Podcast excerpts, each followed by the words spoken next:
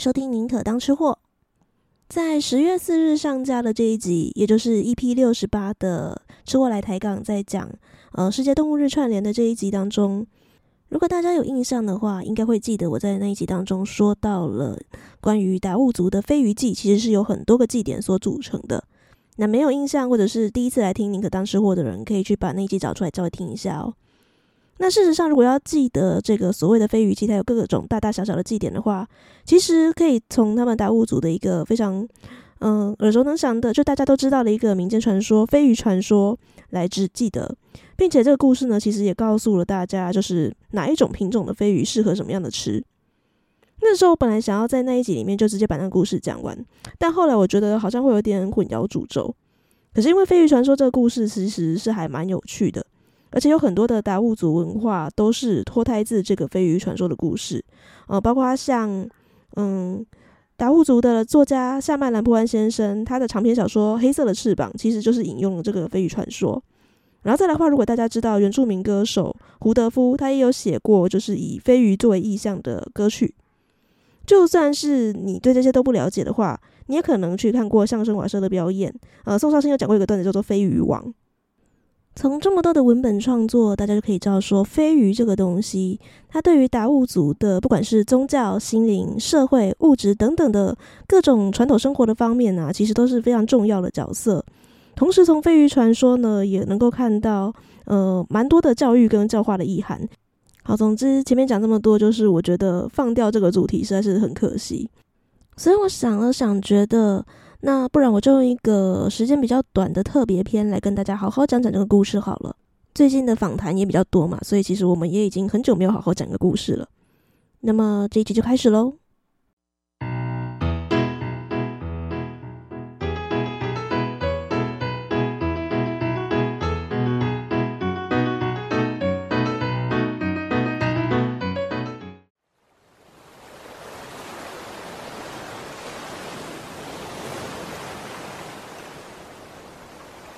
很久很久以前，在蓝屿南端的红头部落，一群部族人，他们常常在晚上执起火把。执起火把的目的是为了要在海边抓螃蟹、捡贝类。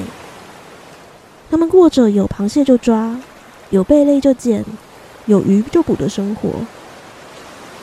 当时，这些部族人不晓得该如何吃这些海产。于是，他们将所有捕到的海产全部都混在一起煮来食用。然而，有天他们捕到了飞鱼，并且将飞鱼跟这些其他的鱼贝类一起混在煮之后，没想到吃完了，身上却发生皮肤病的症状。从那时候开始，这群红头部落的人就不吃飞鱼了。当他们在海边抓螃蟹捕鱼的时候，抓到飞鱼也是立刻丢弃。然而，天上的天神看到这一群人居然将飞鱼丢弃，心里面觉得很难过，因为飞鱼也是天神创造的重要资源。这群人不晓得该如何食用，实在是太可惜了。于是就在有一天的晚上，天神托梦给了其中一位已经是老祖父的部族人。他在梦中告诉他，某月某日，请带着他的孙子来到某个地点。于是到了当天，这位老祖父果然如期带领着他的两个孙子一起到了这个天神所指定的地点。但他们在那里等了很久很久，并没有什么奇怪的事情发生。于是，当他们等了一会儿之后，决定没什么事了吧？那我们走喽。当他们正要离去的时候，前方的海洋突然有一大群浪涛般的鱼群迎接他们。孙子看了就跟祖父说：“祖父，快看，前面那是什么东西啊？”当他们还没反应过来的时候，鱼群中有一只黑色翅膀的飞鱼王，很大很大的飞鱼王，它飞了过来，并且停在了礁石上。取下它的翅膀，然后很神奇的用人类听得懂的话跟他们交谈了起来。嗯，我们是天神所造的飞鱼，其实我们是可以食用的。你们可以捕食我们，但是必须要遵守以下的规则。因为飞鱼总共有好多好多品种。现在，我要代表飞鱼群告诉你们，如何捕到我们，处理我们。同时，也请你们听我的开导指示，好好的牢记在心中。在食用我们的时候，记得跟大地感恩，为我们举行这些仪式。首先，是像我们这样子黑色翅膀的飞鱼。我们在鱼群中，虽然数量最少，但是却是最尊贵、体型也最大的。所以你们很轻易就能捕到我们。你们可以在白天的时候乘着小船划到海中，用虾肉作为饵来钓我们。当我们已经过剩的时候，也可以把我们当做饵来钓鬼头刀。但是我告诉你们，可以保存我们，但将我们晒成鱼干之后，绝对不要再用火烤来吃。免得吃了会得皮肤病，会很痛苦。可以食用我们，但请按照规定，并且将我们善加处理。再来就是白色翅膀的飞鱼，它们在我们飞鱼群当中数量也不多，但却是我们鱼群中的先锋。他们会在最早的时间最先到达你们的岛，所以一年当中。你们最早能吃到的就是这种白翅膀的飞鱼。要捕抓它们，可以在黑夜中用火把照明来诱捕。只要用火把的光来召唤捞捕它们，就很轻松的能够捕到。若是想将它们切开晒干之后，还用火烤来吃，没有问题的。最后是红色翅膀的飞鱼。它们在鱼群当中是数量最多的。你们若是一样在船上点起火把，它们就会靠过来，并且一来就是成千上万，可以尽量的捞捕。你们也可以在白天乘着小船在海上，同样用虾肉作为钓饵来钓它们，也可以一样把它们绑在大鱼钩上钓鬼头刀，因为它们的数量最多，所以你们捕获这种飞鱼的量也会是最多。这种飞鱼同样也可以把它们切开晒成鱼干，晒完的鱼干也可以用火烤食，也不会有问题的。我已经将各种类型的飞鱼还有它处理的方法很明白的告诉你们了。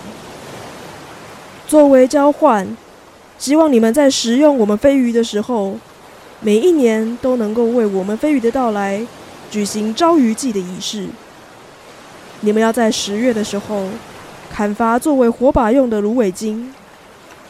当十二月的时候，我们看下砍下的芦苇茎已经堆在那边之后，我们就会从南方慢慢的飞到你们的岛。所以记得一月的时候就要为我们举行招鱼仪式。此外，我还要叮咛你们在十二月的时候修好你们的船只跟装备。在一月十六日的时候，记得要准备鱼架；一月十七日的时候，记得洗碗盘；一月十八日的时候，记得举行招鱼祭。在招鱼祭的时候，你们千万要穿戴礼服，佩戴黄金和银帽，同时还要杀鸡杀猪，用猪和鸡的血来招引我们。当这些仪式都有顺利举行时，我们很快就会收到您的感召到来。再说一次，你们可以食用飞鱼，但是也记得遵守这些仪式，记得遵守这一些食用的方法，千万千万不要忘记了。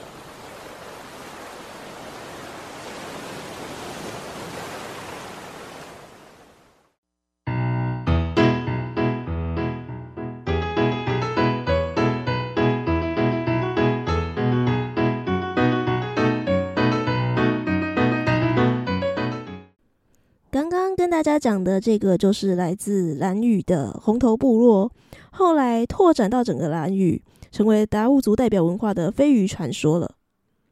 那事实上呢，有食用飞鱼这个传统的也不是只有达悟族而已啦。虽然我们大家听到飞鱼，可能就会想到达悟族，不过其实呢，有在东部沿海的一些部族，他们都多多少少都会吃飞鱼，像是宜兰的噶玛兰族、花莲的萨奇莱雅族，还有花东地区的阿美族，他们通通都有飞鱼的饮食文化。甚至兰屿也不是只有达悟族的存在而已。事实上，如果去翻各种原住民传说，就会知道说，在很久以前，卑南族也是会到兰屿的。如果对于这一些原住民的饮食文化祭典有兴趣的话呢，欢迎留言告诉我，那我就会思考看看，看是不是再另外再多出其他的集数来做更多介绍喽。